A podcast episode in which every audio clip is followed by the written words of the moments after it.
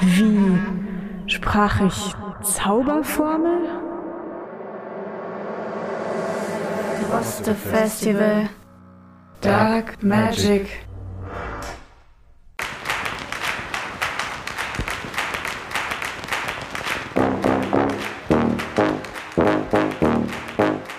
Willkommen bei der dunklen Magie-Edition des Dead Lady Show Podcasts. In Zusammenarbeit mit dem Droste Festival vom Burg Hulshof Center for Literature. Wir freuen uns sehr, euch die zweite Episode der Reihe zu präsentieren. Dead Lady Show Mitgründerin Katie Derbyshire ist auch dabei. Hallo Katie. Hallo Susan. In dieser Folge lernen wir eine schwarze Sexualwissenschaftlerin kennen, die Amerikanerin Dr. June Dobbs Butts. Susan, kanntest du sie eigentlich schon? Nein, ich kannte nur ein paar Details aus ihrer Geschichte, aber nicht die Frau selbst. Jetzt aber doch. Vorgestellt wird sie von Tembi Wolf, einer Redakteurin bei Vice Germany. Ich liebe eigentlich die Art, wie sie sich das Thema ausgesucht hat. Das ist die Magie des absolut passenden Zufallstreffes, sagen wir mal. Wie Katie jetzt von der Bühne in Berlin uns erzählt. In Vorbereitung für heute es ist halt immer schwer, haben wir gerade draußen als Thema gehabt, eine tote Frau sich auszusuchen, weil es gibt ja unendlich viele. Also hat Tembi gegoogelt nach schwarzen Sexualwissenschaftlerinnen. As you do. Äh, Was man so macht. Ja. Und äh, ob es überhaupt welche gab. Und tatsächlich gab es eine, über die wir jetzt erfahren werden. Tembi, vielen Dank.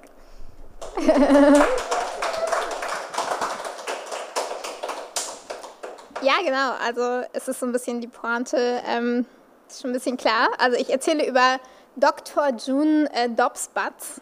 Äh, June, ich nenne sie einfach June. Ich habe mich gefragt, ob das so ein bisschen randschmeißerisch ist, aber ich fand es irgendwie angemessen.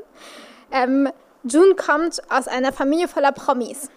Äh, die kennen wir alle nicht, aber in den USA kennt man sie ein bisschen besser, glaube ich. Ähm, sie hatte mehrere Onkel und Cousinen und Cousins, die ähm, BürgerrechtlerInnen waren und Opernsängerinnen und BürgermeisterInnen. Und äh, in vielen von deren Lebensgeschichten, die sind so festgehalten in Archiven in den USA, taucht sie auf und zwar so als Randanekdote oder so ein bisschen als Sidekick zum Beispiel taucht sie auf in die unzähligen prägenden Jahre von äh, Dr. Martin Luther King. Aber June hat sich auch selbst für Bürgerrechte eingesetzt, einerseits und andererseits äh, oder zusätzlich äh, für das Recht auf einen zufriedenstellenden Orgasmus. oder? Ähm, denn äh, June Dobbs Butts äh, war äh, die erste schwarze Sexologin. Also meistens steht da die erste schwarze Sexologin der USA, aber ich gehe irgendwie davon aus, dass sie es weltweit war. Und ich habe versucht, das Mysterium zu lüften, warum sie so einen anderen Weg eingeschlagen hat als der Rest ihrer Familie. Warum sie also so weit abgekommen ist vom äh, vorgezeichneten Pfad. Und das war gar nicht so einfach, weil sie nämlich nie eine Autobiografie geschrieben hat. Und das Erste, was ich gefunden habe, war, dass June Dobbs Vater ein sehr enttäuschter Mann war. Denn er hatte fünf Töchter und dann kam auch noch June, also die sechste. Ja, sie ist 1928 in Atlanta geboren und äh, ihre Mutter, Irene Ophelia Thompson, war, glaube ich, auch so ein bisschen genervt davon, von den ganzen Mädels und äh, ihr fiel fünf, fünf Monate lang kein Name für sie ein. Bevor sie sie nach ihrem Geburtsmonat benannte. ja. Und auch sonst scheint das Leben in einer Großfamilie relativ anstrengend gewesen zu sein. Jedenfalls erzählt sie auch mit fast 90 noch in Interviews, dass sie eigentlich ganz gerne ein Einzelkind gewesen wäre. ähm, äh, und dann kommt die andere Seite, also äh, sie ist Anfang der 30er, äh, hatte sie ihre Kindheit verlebt und ähm, das war die Zeit, in der ähm, Rassentrennung und Rassismus in den USA natürlich noch überall zu spüren war. Und June erinnerte sich daran, dass sie, äh, bevor sie lesen konnte, saß sie im Bus und hat auf so ein Schild gestarrt, das war über dem Busfahrer. Sie saß immer ganz hinten und auf dem Schild, das wusste sie damals noch nicht, aber auf dem Schild stand, Weiße sollen von vorne nach hinten sich setzen, also die ersten sitzen vorne, die letzten hinten und Schwarze, äh, beziehungsweise damals dieses Farbige, von hinten nach vorne. sie erinnert sich so daran, dass sie dieses Schild angestarrt hat und es hat sie gestört, es hat sie gestört, gestört. Und sie meinte, das ist so ihre lebhafteste Kindheitserinnerung, dieses Schild anzuschauen und dieses Schild zu hassen. Junes Mutter, ähm, das ist ja in der Zeit irgendwie auch wichtig, was, so, was man so für weibliche Vorbilder hatte. Junes Mutter war, hat studiert. Sie war ausgebildete Lehrerin Sie hat aber nicht gearbeitet als Lehrerin und zwar weil Junes Vater meinte, ich kann die doch nicht zum Unterrichten raus aufs Land schicken, da geht sie doch verloren. Und June, June meinte, die Leute fanden das immer total witzig, wenn der Vater das gesagt hat, so als hätte die Mutter irgendwie so einen dermaßen miesen Orientierungssinn und würde irgendwie auf dem Schulweg verloren gehen. Aber tatsächlich, was der Vater meinte, war, ähm, dass es halt nicht so viele berufstätige schwarze Frauen gab und dass sie dann allein wäre unter weißen Männern, die sie nicht in Ruhe lassen würden. Und sie wäre so komplett schutzlos und allein und ausgeliefert und würde vielleicht eines Tages nicht zurück nach Hause kommen von ihrem Job. Junes Mutter hatte sehr dunkle Haut, Junes Vater nicht. Der war ähm, relativ hell und ähm, also Jones Vater war 17 Jahre nach der Sklaverei geboren und man hat immer so ein bisschen vermutet, okay, da gibt es so einen, einen weißen Vorfahren. Vielleicht sogar der Vater, das war ja bei Sklavinnen äh, nicht unüblich. Und June hatte auch sehr helle Haut. Und deswegen sagte sie, als ich fünf war, zu ihrem Vater, ich sehe aus wie du und deswegen weiß ich, dass du mein Daddy bist, aber ich bin mir jetzt nicht so sicher, ob sie meine Mutter ist. Und der Vater hat gelacht und sagte, ja, es ist ein bisschen süß, ne? Also äh, eigentlich ist ja immer die Mutter, die es ziemlich genau weiß und der Vater ist sich nicht so sicher. Aber June, der noch niemand erklärt hatte, wie man Babys macht, die war unfassbar verwirrt daraufhin. Die war so, also sie beschreibt das später. Wieso würde er es wissen, aber sie würde es nicht wissen? Und ich meine, wieso sagt er, sie wisse es, aber er ist sich vielleicht nicht so sicher? Wie auch immer. Als June zehn war, bekam eine ihrer älteren Schwestern ein Baby. Ein Junge, endlich. Sie hatte irgendwie, der Vater von June hatte schon zwei Enkelinnen und dachte so, okay, sechs Töchter, zwei Enkelinnen ist vorbei. Und dann kam doch noch ein Junge. Und äh, June und ihre Eltern mussten natürlich bei Junes äh, Schwester vorbeischauen und das Baby besuchen und alle hatten Geschenke dabei und das war für June unfassbar langweilig, weil sie bekam natürlich keine Geschenke. Und ihr Vater hatte für das Baby ein Geschenk dabei, das war eine Taschenuhr. Eine 21 Jewel Hamilton Taschenuhr. Und June war unfassbar eifersüchtig. Und ich, ich kann das verstehen, weil ich habe nachgeguckt und für die 21 Jewel Hamilton zahlt man äh, heute noch auf Etsy Mint Condition 500 Euro. Also ich kann es gut verstehen, warum sie pisst war. Jedenfalls meinte June zu ihrem Vater, warum schenkst du einem Baby eine Uhr, das ist eine Taschenuhr und der trägt Windeln. Warum tust du das, Dad? Und der Vater meinte irgendwie sowas, ja, weil Zeit ist total wichtig und es ist also wichtig, dass der das auch weiß. So, dass er das lernt. Und June schaute irgendwie auf ihr Handgelenk und da baumelte so eine Mickey Maus Uhr. Und sie kam sich total blöd vor, also erzählt sie später, weil niemand hat ihr je gesagt, dass Zeit wichtig ist sie meint später, das habe ihr gezeigt, dass ähm, Mädchen offenbar nicht so wichtig sind, dass man denen das sagen muss, dass Zeit wichtig ist. Daraufhin wurde June sehr wütend, auch das sagt sie später in Interviews. Und von dem, was ich so über sie gelesen habe, hat sie sich das ihr Leben lang bewahrt. ähm, June brachte sich selber das Lesen bei und sie hatte zum Glück auch Zugang zu Büchern, ja, weil ähm, eine der Zweigstellen der Carnegie-Bibliothek war zufällig in ihrem schwarzen Ghetto und einer ihrer Großonkel war der Hausmeister. Und diese Bibliothek wurde so eine Art von Zuhause für sie. Und sie fand auch die Vorstellung total absurd. Sie hörte immer die anderen Kinder, die klauen da Bücher, das konnte sie gar nicht verstehen. June ging zur Schule, äh, ich glaube hauptsächlich, weil es keine Kita gab. Und es gab die Regel, dass ähm, wenn zwei Kinderpopos auf einen Stuhl passen, dann können die älteren Geschwister die jüngeren mitnehmen. Und das, im ersten, zweiten und dritten Jahr Grundschule äh, passte das noch. Und deswegen war June relativ früh eingeschult. Ja, also die Mutter hatte sechs, sechs Mädels zu Hause, die musste sie irgendwie unterbringen. Später wechselte sie die Schule und kam in eine Klasse mit einem Kind, das sie nur ML nannten, Michael King. Und das später Dr. Martin Luther King wurde. ML war sechs Jahre jünger als sie, also als June, was sie ähm, auch gerne bis in ihre 80er in Interviews betonte, also diesen Altersunterschied von sechs Monaten, ja, sehr wichtig. Und ML und sein jüngerer Bruder AD spielten gern Monopoly.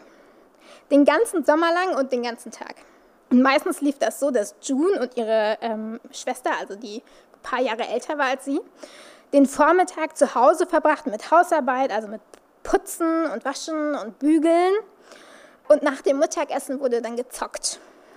Und AD, der jüngere Bruder von ML, äh, war in June verknallt. Und eines Tages kam er zu June und meinte so ganz heimlich so, ich kann dich zum Monopolisten machen weil er hatte bei seinen Eltern ein altes Set gefunden von Monopoly mit Geld und so. Und er meinte, ich steck dir jetzt ein paar Hunderter zu, du darfst aber nie was davon erzählen. Und natürlich flog das auf. Äh, und zwar, als Martin Luther King alle anderen abkassierte und plötzlich viel zu reich war, viel reicher als das Spiel erlaubte. Und Martin Luther King war richtig sauer und er verpasste seinem Bruder eine Kopfnuss. Wie kannst du sowas tun? Betrug, du hast betrogen. Oder wie June später sagt, er hatte zu diesem Zeitpunkt noch nicht den Ruf, gewaltlos zu sein. Okay, fast forward. June ist erwachsen. Wie alle ihre Schwestern äh, besuchte sie in den 40ern das Spelman College. Ähm, das war so einer der Orte, wo es traditionell höhere Bildung gab, auch für schwarze Frauen. Ähm, sie machte einen Master in Nashville in Pädagogik, wo sie Hugh Butts kennenlernte, äh, einen bekannten Psychoanalytiker. 1953 heirateten sie und die beiden zogen nach New York, wo June ähm, bei Planned Parenthood als Freiwillige aushelfen. Es machte ihr ziemlich großen Spaß, über Sexualität zu sprechen und sie merkte, dass dort auch wenn alles noch so ein bisschen neu war für sie, weil ihre Familie war ja schon so ein bisschen ähm, prüde. Äh, gehobenerer Status und eben so ein bisschen ähm, verklemmt. Ähm, und sie sagt äh, über diese Zeit, zu dieser Zeit kannte ich viele andere Menschen, Transsexuelle und Bisexuelle, Heterosexuelle, Homosexuelle. Und ich hätte nie gedacht, dass ich mal Dolmetscher werden würde, weil es mir immer noch alles wie ein Rätsel vorkam. Äh, also sie öffnete sich so ein bisschen langsam. Und ähm, June und ihr Mann Hugh bekamen drei Kinder. Sie kauften ein riesiges Grundstück in Vermont, 138 Morgen. Ich bin daran gescheitert, das in Quadratkilometer umzurechnen. Auf jeden Fall pflanzen sie da Weihnachtsbäume. Ich weiß nicht warum. Offenbar gab es Regierungssubventionen dafür. Ähm, June machte das alles irgendwie mit, aber man merkt so, ähm, die Spießerei, das Landhaus und die Kernfamilie, das wurde ihr alles so ein bisschen suspekt langsam. Ganz viel später, also nach der Scheidung, sagte ihr Anwalt mal, also die Plantage in Vermont, die gehört jetzt Ihnen, wollen Sie da nicht leben? Und June meinte irgendwie daraufhin, also der wird um drei dunkel, spätestens um vier. Es gibt keine anderen Schwarzen in der Nähe. Wollen Sie wirklich, dass ich für den Rest meines Lebens betrunken bin? Ähm, an der Columbia in New York machte June einen Doktor in Familienpädagogik. Sie interessierte sich sehr für so Sexualpädagogik schon.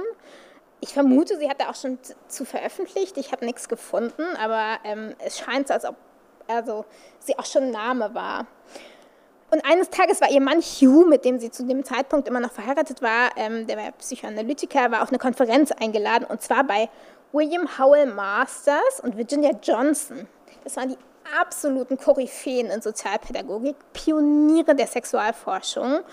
Das waren die ersten, die physiologische Daten zu Sex aufgezeichnet haben. Also die, äh, im, äh, die Experimente gemacht haben im Labor, die quasi im Labor Menschen ähm, Sex haben lassen, damit sie messen können, was da passiert. Alles, was der Körper währenddessen macht, die waren unter anderem dafür bekannt, in einen Penis aus Plexiglas eine Kamera zu installieren, um die Penetration der Vagina zu filmen. cutting edge. ähm, June wollte natürlich gerne mit zu der Konferenz, zu der ihr Mann da eingeladen war, mit den beiden Koryphäen. Und ihr Mann hatte aber irgendwie keinen Bock, sie mitzunehmen. Ging ohne sie und nach dem Vortrag kamen die beiden Koryphäen, Masters und Johnson, zu ihm und fragten, und, wie geht's denn June? Und der Mann meinte, äh, ich glaube, die ist in L.A. Und die beiden Koryphäen meinten, ah, wirklich? Und Hugh hatte an eine andere June gedacht. Passiert?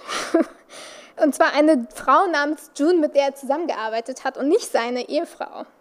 Und unsere June sagte später, als er mir davon erzählte, das sagte, also dass er quasi nicht an sie gedacht hat, sondern an die andere, wurde ich fast ohnmächtig und fiel zurück aufs Bett und dann setzte ich mich auf und sagte, Moment mal, Hugh, du hast an June Christmas, also ist die andere, gedacht?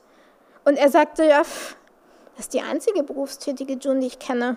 Und sie sagte, ähm, ich bin berufstätig. Also ich bin auf der Graduiertenschule, sie machte gerade ihren Master an der Columbia, aber ich bin Profi. Und leider zog sich das so ein bisschen durch die Beziehung. Also June sagte später, ihr Mann hatte offenbar den Eindruck, sie würde sich den Masterabschluss dann irgendwann an die Wand hängen, statt das, was sie gelernt hat, in die Tat umzusetzen und über Sexualität zu schreiben. Also beschloss sie eines Tages, Zitat, dass Hugh F. Butts, das war sein Mittelname F, dass das F in Hugh F. Butts für Fuck off stehen muss. June ließ sich scheiden und fing bei Masters und Johnson, das waren die beiden Koryphäen, äh, am Institut an. Äh, also bei denen mit der Kamera im Plexiglaspenis. Als erste schwarze Frau. Hugh F. Butts war irgendwie Zeit ihres Lebens ihre Nemesis. Äh, und vor einigen Jahren, also tatsächlich irgendwie drei, vier Jahren, sagte sie noch im Interview, er muss wahrscheinlich der dümmste Mann der Welt sein. Also es hat echt irgendwie gehalten, dieses Ressentiment. Also, June war endlich Sexforscherin an einem renommierten Institut. Das Institut war vor allem dafür bekannt, dass sie hunderte Sitzungen durchführten, bei denen die Probandinnen und Probanden miteinander schlafen. Ähm, und dabei wurden sie aufs genaueste vermessen, Temperatur, Herzschlag, wer wen wo berührt. Und es wurde gefilmt. June fand das total faszinierend, dass an dem Institut Dinge erforscht wurden, die niemand sonst interessierten. Zum Beispiel kam daher die Erkenntnis, dass Sex während der Schwangerschaft dem Fötus nicht schadet oder dass der Uterus sich anhebt und zusammenzieht, wenn man ein Baby stillt. Da muss man ja erstmal auf die Idee kommen, das zu messen währenddessen. Und überhaupt hatte sie so eine Faszination für die ganzen körperlichen Prozesse, die so oft tabuisiert werden man merkt das in den Interviews immer wieder, ähm, weil sie bei diesen Themen total gerne abschweift, äh, den Interviewer verunsichert äh, mit ihrer kompletten Ignoranz, also sympathischen Ignoranz für deren Schamgefühl. Wow. That's what Masters and Johnson found with their research. And he was the first to take a tiny little camera like that and put it on something to insert and take pictures. And that's how they got the fundus and, and the uterus lifting up and the positions and so forth. And nobody else has even studied. They don't give a damn. This was back in the 50s. Nobody has ever verified, corroborated, or negated his research. Mm-hmm. Why is it so off limits? I'm asking you.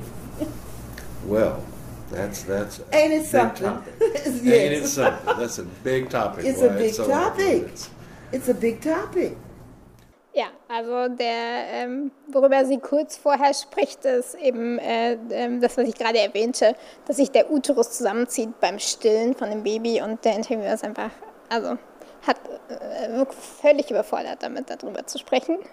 Äh, und da war sie 87. Ähm, es ging Masters und Johnson, also an dem Institut, wo sie damals war, das irgendwie groundbreaking war, ähm, denen ging es eigentlich darum, Daten über den weiblichen Orgasmus zu messen. Also eine der zentralen Fragen war, welcher Orgasmus ist besser, der Mittwochabend-Orgasmus oder der Samstagabend-Orgasmus? also der am Mittwochabend allein zu Hause oder der am Samstag mit dem Partner oder der Partnerin. Also es gab da auch nicht Heteropaare. Und June, junge Wissenschaftlerin an diesem Institut, dachte irgendwie, da stimmt was nicht. Also sie hatte das Gefühl, dass die Intensität des Orgasmus auf der Skala irgendwie nicht die ganze Geschichte ist. Ähm, die Frauen sagten nämlich ausnahmslos, so mit meiner Freund zusammen ist es schöner. Die Maschinen zeigten aber eindeutig, dass der Mittwochabend-Orgasmus der bessere war. ähm, und June dachte sich, oder sie sagt später, dass sie dachte, ähm, was wissen schon Maschinen? Also die wissen nicht, was Frauen riechen, die wissen nicht, was sie fühlen, die wissen nicht, wie sie reagieren, die zeichnen nur auf, wie sie sich ans Bett klammern und wie die Körpertemperatur steigt, aber das ist ja irgendwie nicht die ganze Geschichte. June fand das alles sehr amerikanisch und oberflächlich, also diese Idee von, wenn es funktioniert und du dadurch irgendwie einen Orgasmus kriegst, reicht doch. Ähm, dann kannst du dir doch sparen, in das Labyrinth deiner Psyche einzutauchen und dich zu fragen, was die Beziehung mein, mit deinen Eltern, mit deiner Sexualität zu tun hat. Ähm, das hat ihr nicht gefallen, das war ihr zu mechanisch und dieser psychologische Aspekt fehlte ihr und natürlich hatte sie irgendwie ähm, war sie mit einem Psychoanalytiker verheiratet vorher. Das hat sich ja auch irgendwie ähm, geprägt. Außerdem war der Job am Institut richtig hart. Äh, also sie hatte drei Kinder, sie war geschieden, sie arbeitete jeden Tag, sonntags den ganzen Tag, samstags den halben Tag. Und jeden Tag um neun musste sie im Kittel in ihrem Büro stehen, um sechs durfte sie erst gehen und deswegen fing sie an zu trinken. Und sie sagt später, ähm, ich sagte mir immer, ich kann jederzeit aufhören, nur, dass ich, als ich aufhören wollte, nicht aufhören konnte. Und sie sagt, ähm, sie war sich selbst in dieser Zeit und überhaupt immer der schlimmste Feind mit dem Trinken und den Rückschlägen und dass sie trotz allem nicht über Hugh F. Butts hinweggekommen ist, weil die Trennung ihr irgendwie trotz allem zusetzte. Nach 18 Monaten als Forscherin zu Sexualtherapietechniken verließ sie also dieses Institut, zog weiter und forschte irgendwie den Rest ihres Lebens an ganz vielen anderen Universitäten in New York, an der NYU, an der Fordham University, der Howard University und dem äh, Center for Disease Control and Prevention. Aber vor allem hatte sie Lust, ihr eigenes Ding zu machen also öffnete sie ihre eigene Sex Therapiepraxis für Se Sexualtherapie und äh, sie wurde Sexkolumnistin. Ich glaube, das ist das, womit sie hauptsächlich bekannt ist heute. Ähm, für Ebony, Jet und Essence. Das sind total bekannte Magazine für schwarze Frauen in den USA, aber eigentlich eher so Brigitte als Missy oder so. Und äh, einer der ersten Texte über sie, der sie so einführen sollte, der Leserinschaft, ähm, hieß, wie wurde eine nette Dame wie Sie Expertin für Sex? Genau, das ist einer der Artikel, der über sie erschien. Und June hatte eine sehr konkrete Vorstellung von sich als Sexual äh, Sexratgeberin. Sie wollte eine Art Mrs. Doubtfires für Sexualtherapie werden. ja, ich weiß nicht, ob ihr das kennt. Sie beschreibt das so. Ähm, also in einem Interview auch. Erinnerst du dich an diesen blöden Film? Am Ende, wenn Robin Williams im Kinderfernsehen Mrs. Doubtfire und jemand eine Frage stellt und er sagt, nun, Liebes, das ist folgendermaßen. Und ich möchte mit Leuten so sprechen, dass etwas ankommt, dass es von jemandem verstanden wird. Also sie wollte gerne diese Hürde abbauen und eben versuchen, dass die Leute ähm, das auch annehmen, was sie sagt. Als sie ihre erste Kolumne geschrieben hat, äh, ihre erste Sexkolumne, schickte sie eine Kopie an eine ihrer Schwestern und hörte sehr, sehr, sehr lange nichts. Irgendwann fragte sie nach, was denn die Schwester davon hielte, und die Schwester antwortete, nun, um die Wahrheit zu sagen, June, es drehte sich mir der Magen um. Also klar, irgendwie zu einer Zeit, in der schwarze Experten in den meisten Gesellschaftsbereichen nicht besonders präsent waren, ähm, ausgerechnet eine Sexkolumne zu äh, starten, das brachte ganz schön viel äh, Gegenwind ein. Und June sagte dazu, auch viel später, also mir ist klar, dass es viele Kritiker gibt, aber ich habe herausgefunden, dass neun von zehn selbst sexuell blockiert sind. Also schrieb sie weiter ähm, und erschien irgendwie, ihre Kolumne erschien zwischen Rezepten für Spinat, Salat und Werbung für extra slim Zigaretten und Hautaufheller. Ähm, also eine der Fragen war, äh, wer braucht Sex Education? Und ähm, ihre Antwort war schwarze Menschen, denn Wissen ist Macht. Und überhaupt war sie immer richtig smart darin, so zu argumentieren, ähm, dass sie ihre eigene Community erreichte. Also sie hat irgendwie echt virtuos so zwischen Bibel und Black Power alles mit eingebunden. Und ihre Ansichten waren, also ihre Haltung war immer ziemlich klar. So, eine Frage, die ihr geschickt wurde, war, warum stehen Menschen auf Interracial Sex? Menschen haben das Recht zu daten, wen sie wollen, war ihre Antwort. Gegensätze ziehen sich an. Alles, was in einer Beziehung auf Gemeinsamkeit zielt, zieht ein langweiliges Comfort-Level nach sich. Die Menschen suchen aber das Danger-Level. Welche Fehler machen schwarze Männer in Beziehungen?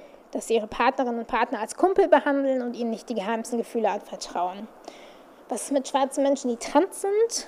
Also natürlich, die schwarzen Menschen, die meisten, die meisten Menschen wissen gar nicht, dass die erste geschlechtsangleichende Operation in einer schwarzen Person durchgeführt wurde.